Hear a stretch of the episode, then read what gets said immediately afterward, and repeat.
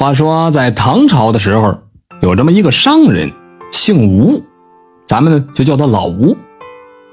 这老吴呢家住在京城，在京城开了一家绸缎庄，啊，都说这苏杭的绸缎呢品质好，哎，他就想着自个儿去苏杭那边转转，找找货源，顺便呢游览一下这江南风光。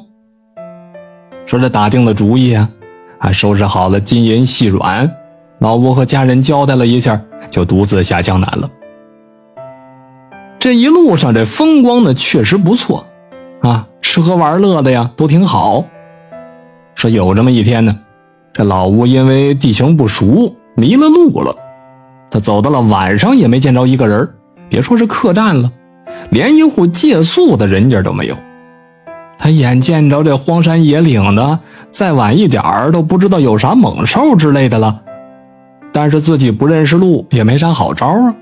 硬着头皮就朝前走吧。走了不多久，他终于看着前边有亮光了，就快步的走近一看，原来是一座寺庙。这可把他高兴坏了，终于不用再露宿荒野了。于是就进去投宿。这寺庙里边有十几个僧人，老吴鞠躬作揖，说道：“呃，小生来自京城，下江南来做生意。”因为地形不熟悉啊，迷了路了，想在贵寺借宿一宿。那寺庙里的僧人互相看看，有一个和尚就说了：“可以，请施主随贫僧来。”于是啊，就给老吴安排了一个房间。老吴虽然觉得说这个寺庙的僧人不像其他的寺院那么和善，但是也没多想，毕竟这有佛祖保佑嘛。赶了一天的路，这也是累得不行了，就躺下睡了。等到下半夜的时候啊，忽然就感觉这脖子冰凉，一睁眼睛，一把明晃晃的大刀架在脖子上了，把他给吓得一个激灵，他赶紧的要坐起来吧。只见那十几个和尚都在他屋子里边，脸色早就已经没了和善了，变得是面目狰狞。原来呀，这是一伙山贼。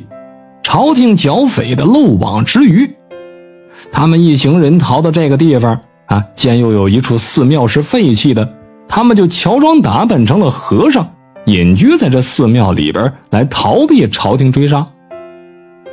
平常呢，开门收香客，骗点香火钱；晚上呢，只要有求宿的，都冤死在他们刀下了。可以说，这真是打着佛祖的幌子，干着杀人越货的勾当。说这老吴啊，刚开始自报家门的时候，那就注定了他得冤死在他们的刀下。所以他们把老吴啊杀害之后，搜刮了他所有的金银细软。后来老吴一家人一直不见老吴的音信呢，就报了官。经公安府多方查证，终于将谋财害命的这伙盗贼给绳之以法了。这个故事呢，也就渐渐流传开来了。大家就用“一人不进庙”来告诫世人要注意自身安全。还有啊，就是啊，尤其在这荒郊野岭的独身一人，还携带着大量财物的时候，一定要小心谨慎，多留几个心眼儿。再有一种说法呢，就是啊，说这寺庙里边香火钱还有贡品，如果一个人进去的话，很容易被诬陷为是偷盗。就算你没偷东西。如果有人一口咬定说什么东西丢了，那就是洗脱不了的嫌疑。所以这一人不进庙啊，免得遭人诬陷。当然了，现在这个说法也适用于其他的场合了，确实是值得注意。感谢您的收听，想继续收听下一集的，那就点个关注吧。